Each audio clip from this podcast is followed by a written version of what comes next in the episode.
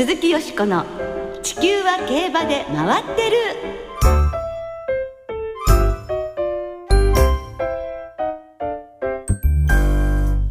皆様こんばんは鈴木よしこです。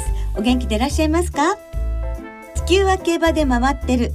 この番組では週末の重賞レースの展望や競馬界のさまざまな情報をたっぷりお届けしてまいります。今日も最後までよろしくお付き合いください。今宵ご一緒してくださるのは先週に引き続き小林正美アナウンサーです。どうもこんばんは小林です。よろしくお願いいたしまます。さて先週京都で行われました木更木賞では牝馬のルージュバックが有力ボバを蹴散らしまして優勝、はい。牝馬としては51年ぶりの勝利を挙げました。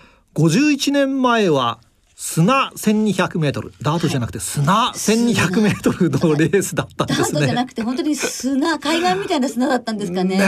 はい。えー芝の中距離になってからは牝馬が初めて勝ったわけで。そうですね、まあここ数年強い牝馬が毎年出現していますがルージュバックもね相当なものですね。ねえあのお尻ご覧になりました？ドッカーンプリプリみたいなね。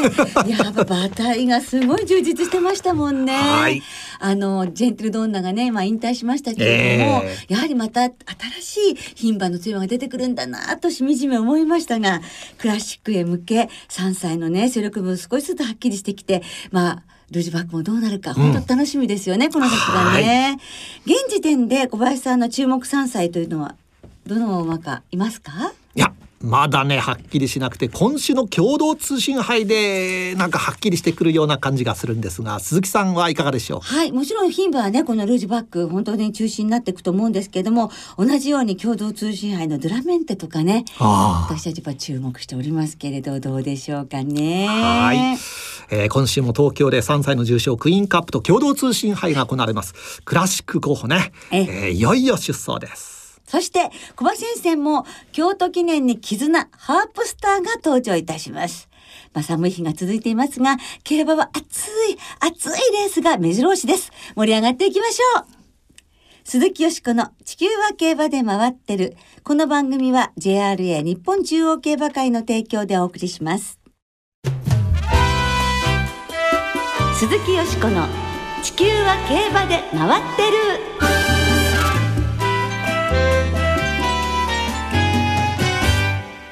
月開業新規調教師池上正和さんインタビュー。ということで先週に引き続き3月に厩舎を開業調教師としてスタートを切られる池上正和さんをスタジオにお迎えしてお届けしてまいります。はい。池上正和さんは昭和49年生まれの40歳。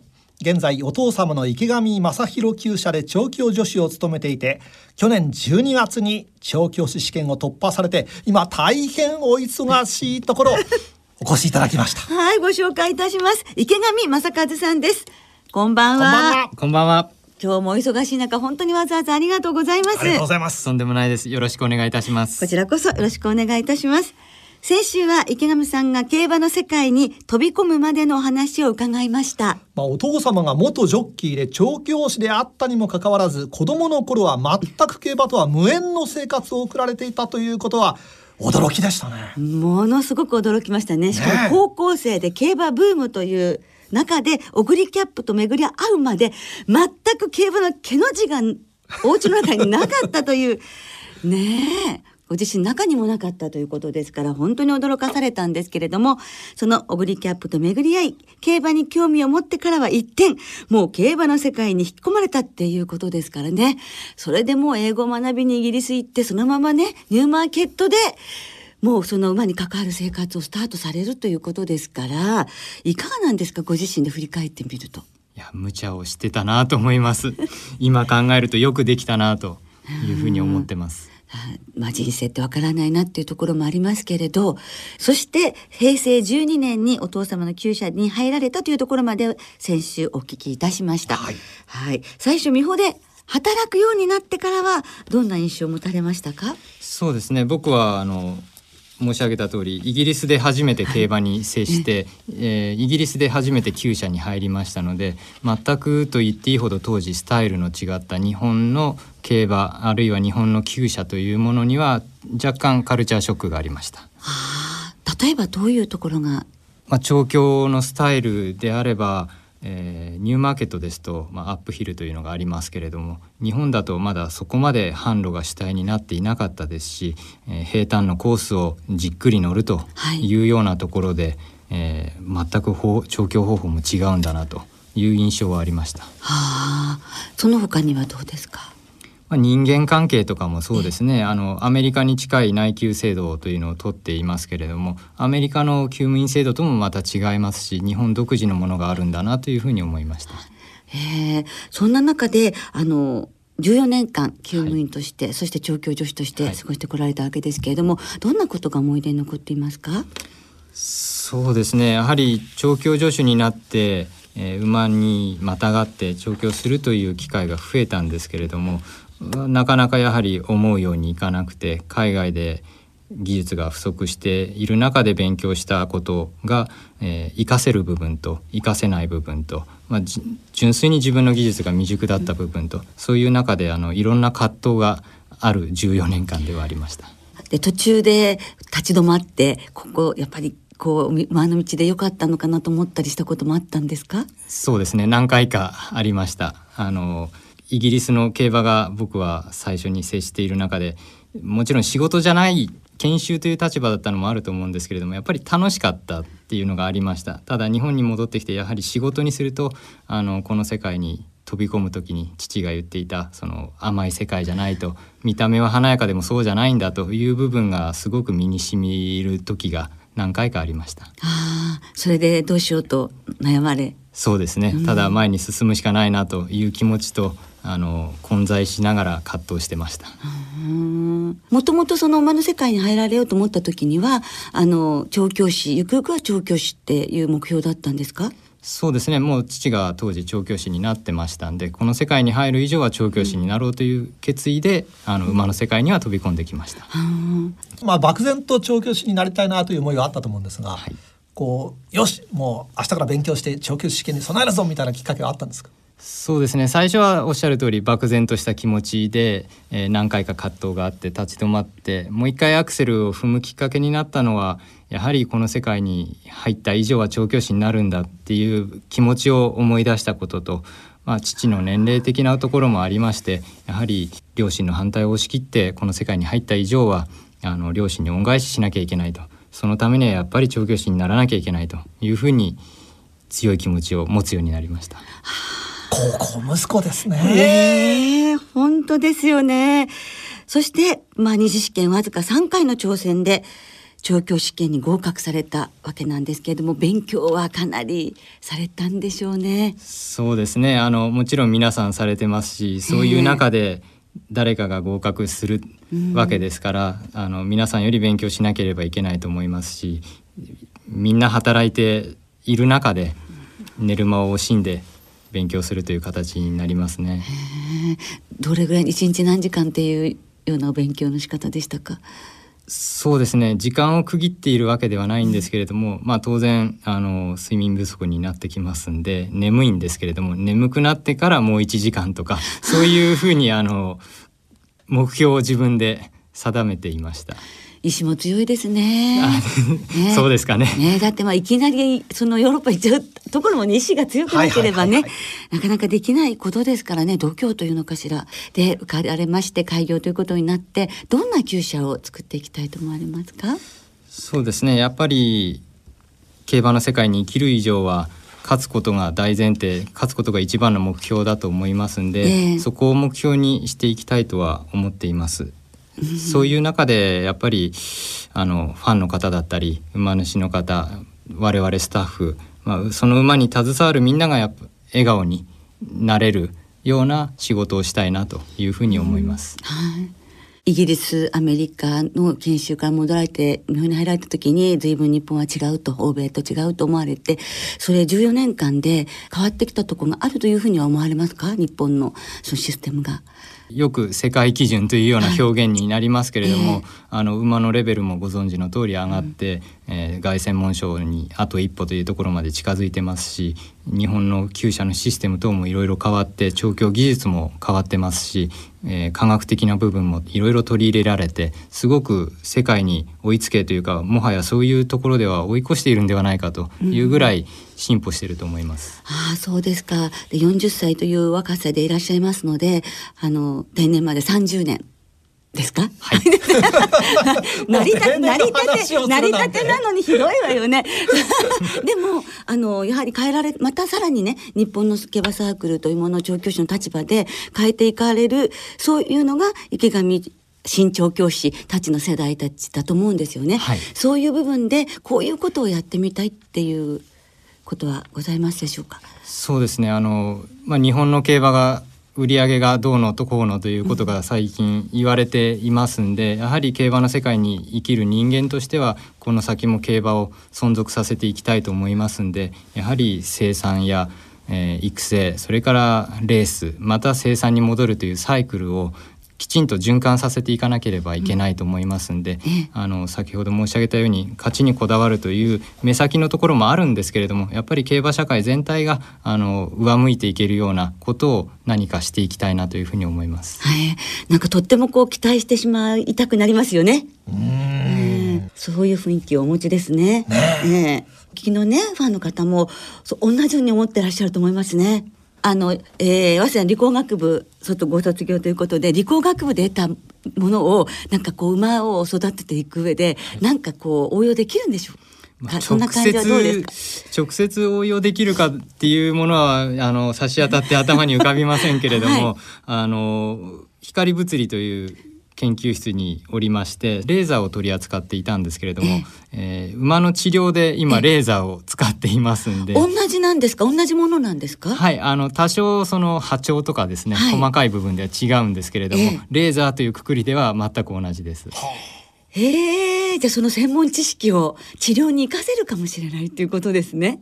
活かせるといいですね。ねえなんか新たな発明とかしていただきたい気も ねえあのお時間がある時そういう発明もぜひ。頑張ってみねます。、いただきたいと思いますがもちろん今はねあのいろいろと大変なこともありますし不安もおありかもしれませんが、はい大きな夢もお持ちでいらっしゃると思います、はいそんな中でやはり叶えたい夢というのはどんなことでしょうか？はい、あの漠然と言いますとキリがないのであれなんですけれどもまずやっぱり一つ一つ積み重ねてあの日本の競馬世界の競馬ピラミッド状になってまして下のクラスにいる馬の方が多いわけですからそういうクラスの馬を一つ一つ勝たせて上のクラスに上げていくということがまず大きな仕事だと思うんですけれども、まあ、そういう積み重ねの中でやはりホースマンとしてはダービーというものを目標にはしたいと思います。はい。日本ダービそうですね。まずは日本ダービー、日本人なので。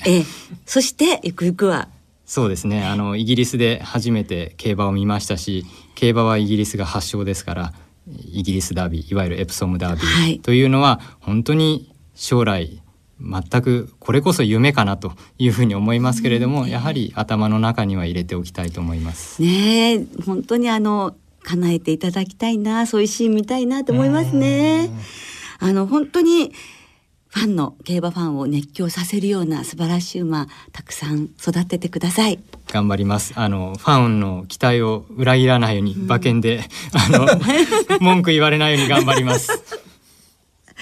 本当にねあの小林さん期待してますね。はいはい。どうもお忙しい中2週間にわたりましてお越しくださいましてお話を伺わせていただきどうもありがとうございました。こちらこそありがとうございました。ご活躍お祈りしております。頑張ります。以上新規に厩舎を開業される池上正和さんのインタビューをお届けいたしました。鈴木よしこの地球は競馬で回ってる。ここからは週末に行われる重賞レースを展望していきます。その前に先週の木更木賞と東京新聞杯を簡単に振り返りましょう。はい。如月賞は番組冒頭でもお話ししましたが牝馬のルージュバックが一番人気に応えて快勝3連勝で重賞初制覇を飾りましたはい。美穂の大竹厩舎の管理場で、安城は戸崎啓太騎手。共にクラシック初制覇を目指して、さあ、果たしてどこへ次は向かうんでしょうかね。ねえ注目ですね。さあ一方東京新聞杯は福永雄一騎手騎乗の3番人気バンセンヌが道中は内々の中段を進み直線早めに先頭に立って最後はアルフレードの追撃を首差しのいで初重賞制覇を遂げました3歳児に右前の剥離骨折で7ヶ月半。4歳児には右前足の屈腱炎で1年7ヶ月も休んだ馬です。4連勝で6歳で待望の重賞制覇。もう関係者の皆さんはね、嬉しかったでしょうね。ねこの後は一戦して安田記念に向かう予定です。はいさあよしこさんの予想はどうだったんでしょうか？はい。東京新聞杯は勝った番宣が本命でしたね。本当に4連勝ですごく嬉しくて、まだまだこれから楽しみですよね。こはいれからが本番っていう感じですよね。ただ相手が抜けてしまったんですが、あの先週いただきましたね、メールのはいはいシャークタケさんが2月4日は椿の日でオペラの椿姫の主人公の恋人の青年貴族の名前を持つアルフレードから生まれその中しを勝負したいと思いますっていうのをいただきまして。あそうでしたね。そうそうそれで乗りたいと思ったので副賞は買ったんですの。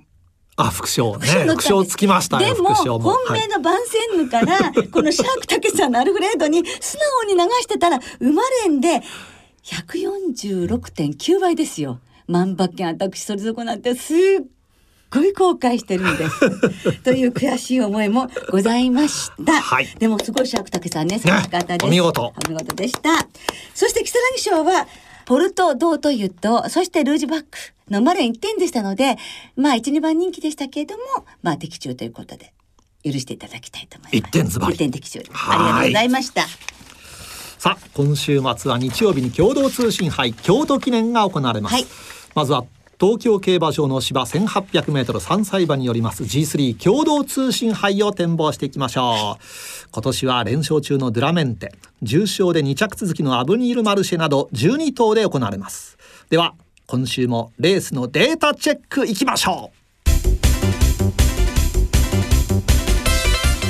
共同通信杯の過去10年のデータをご紹介しましょう。過去10年で1番人気は副勝率 80%2 番人気は副勝率60%で3番人気は副勝率50%と上位人気は好成績。3連単の平均配当は9万円余りですが雪のため月曜日の開催になった2008年を除くとわずか1万8000円。高配当は諦めましょう。過去10年の連帯馬20頭の成績を見てみると前走が重賞オープン特別なら5着以内。500万条件なら1着が共通項。また前走が新馬戦未勝利戦だった馬は過去10年で15頭が出走して全て4着以下に敗れています。そして注目は人気の関東馬。一番人気の関東馬は過去10年で4戦3勝。今年の一番人気はおそらく関東馬のドゥラメンテ。3連勝なるか。以上共同通信杯データチェック山本でした。うん硬いんですかね。ドラメンテということですね。はいさあよしこさんどんな見解となりましたでしょうか？はい、私もですね、えっと、データマンと一緒なんですけれども、ドラメンテを本命にしたいと思います。まあ、デビュー戦は2着に敗れてしまいましたけれども、その後、6馬審査、5馬審査ということで、2連勝中、中1周ということで、かなり慎重に様子を見てこられたようですけれども、ゴーに踏み切ったわけですよね。それはちょっと気になるんですけれども、ゴーに踏み切ったっていうところを信じて、まあ、このエアグルーヴの孫、アドマーグルーヴの子供に期待したいと思います。対抗はアブニール・マルシェですね。もう小顔の、小顔のイケメンで、本当にね、いい顔していますね。で、この、まあ、前走は、あの、里のクラウンの、ムーアマジックに最後やりましたけども勝ったに等しい内容でしたからね、はい。3番8番のこの2等軸にしてそして3着にミュゼ・エイリアンを入れましておー。3連複1点とそれから3番8番のマレン1点でいきたいと思います。さあ続いて京都で行われる芝 2200m の G2 京都記念を展望します、はい。今年は10ヶ月ぶりに復帰するダービー馬絆桜花賞馬ハープスターなど11頭で争われます、はい。では京都記念のデータもチェックしましょう。京都記念の過去10年のデータをご紹介しましょう。過去10年で1番人気は連帯率 70%2 番人気は副勝率70%で上位人気が堅実に走っています生まれの平均配当は1692円。素直に上位人気を信頼しましょう。とは言っても穴馬に可能性がないわけではなく過去10年で3着以内になった30頭のうち9頭は5番人気以下。大穴は無理でも組み合わせ次第では高配当を楽しめそうです。注目は客室。2008年には11番人気のシルクフェイマスが逃げて3着。2009年には9番人気のビクトリーが逃げて3着と逃げ馬が粘って3連単は高配当そういえば去年は6番人気のデスペラードがまさかの逃げで波乱の主役になりました。今年逃げそうな馬はいた鈴鹿デビアス。以上京都記念データチェック山本でした。ということで鈴鹿デビアスがデータマンちゃんのね推奨でしたね。はいさあ、よしこさんはどんな見解となりましたでしょうか？さあ待ってました 待ってましたか。ねえ絆が京都記念から復帰ということを聞いた時から、はい。しかもそこにハープスターが参戦すると報じられた時から、はい。わあ2月15日なんて楽しみなのかしらと。もうまだ先の先のことかと思ってたらまあ今週のことになってしまいましてはい。早いですね、ですから待ってましたのでもうこの2頭ですね。特に絆なんですけれどもまあ映像で見ただけですけれど本当に雄大な馬体になりまして重厚感が出て迫力ある走りいや絆の走りは本当に楽しみですしそれからあのハープスターはいつもこう冬毛が目立つような馬体だったのにもうツルツルですこの時期にそれは本当に内臓があの充実しているということで体質が強くなった証拠だそうですね。あの、私たち女性も体調が良くって、栄養管理が行き届いてると、お肌が良くって、お化粧のノリがいいのと、同じじゃないかと思ったハープスター。ですから、まあ、絆が本命。対抗ハープスター1点ですね。はい。で、ここにもう一頭3着は何かと聞かれれば、ディープインパクトと母父ストームキャットと絆と同じえあの血統を持つ平牧ディープをうん3着候補に挙げたいと思います。はい。はいさあ、リスナーの皆さんからいただいた予想もね、ご紹介したいと思います。お願いします。シャークたけさん、2月15日は春一番の日です。あ、そうか。共同通信ハワイ唯一の衝撃の意味を持つソウルインパクトから3連単一等軸マルチで勝負したいと思いますということです。えー、数09803今週は京都記念も大注目ですが馬券的には共同通信杯で勝負します、はい。狙っているのはティルナノーグです、デビューから連勝した時はダービーを取れるんじゃないかという思う強さでした。復活してほしいですとあります。そうですね。えー小遣い2万円の競馬道さん、えーノーモア高速馬場改めまして小遣い2万円の競馬道です。あ名前変えたんですね、はい。さて共同通信杯。私が初めて見たのは1990年のアイネス風神の時、強風吹き吹きすさぶ雨の日でした。ワイルドファイヤーとの親子丼を的中させ身も心も温まった記憶が蘇ります。おー。あー。これで競馬の魅力に取りつかれ今に至りますというはい、ことです、この時ね、アイネフ風神のね、中野英二騎手がですね、終わった後にお会いした時に、見てくれました、今日の競馬って。これでダービーが本当に楽しみになりましたっておっしゃったんですよね。はい、えー今年はハービンジャー2頭目の重賞制覇がかかる消防とに注目ですという2万円の競馬道さんです、はい、競馬部を作りたい人さん。京都記念。本命は真夜なく絆にしました。京都2200は京都新聞杯を勝った時と同じですし何より実力はメンバーの中でも一番だと思います。そして JRA さんのデータ分析を見たところ早生まれの馬が構想するというデータもあるのでここは勝ってくれると信じていますということです。えおしまい。東京優春まで107日さんえー日曜の京都競馬場はインターネット先行発売分の指定席が満席でああもう満席なんですか。注目度の高さが伺えます、京都記念は絆の復帰戦とハープスターの走行戦で、去年の札幌記念のような盛り上がりに期待し馬連1点で大勝負しますということです。大丈夫でどれぐらいでしょうかね。でも皆さんどうもありがとうございました。はい来週はフェブラリーステークス、ダイヤモンドステークスの展望を中心にお届けしてまいります。お聞きの皆さんの予想もぜひ教えてくださいね。お待ちしています。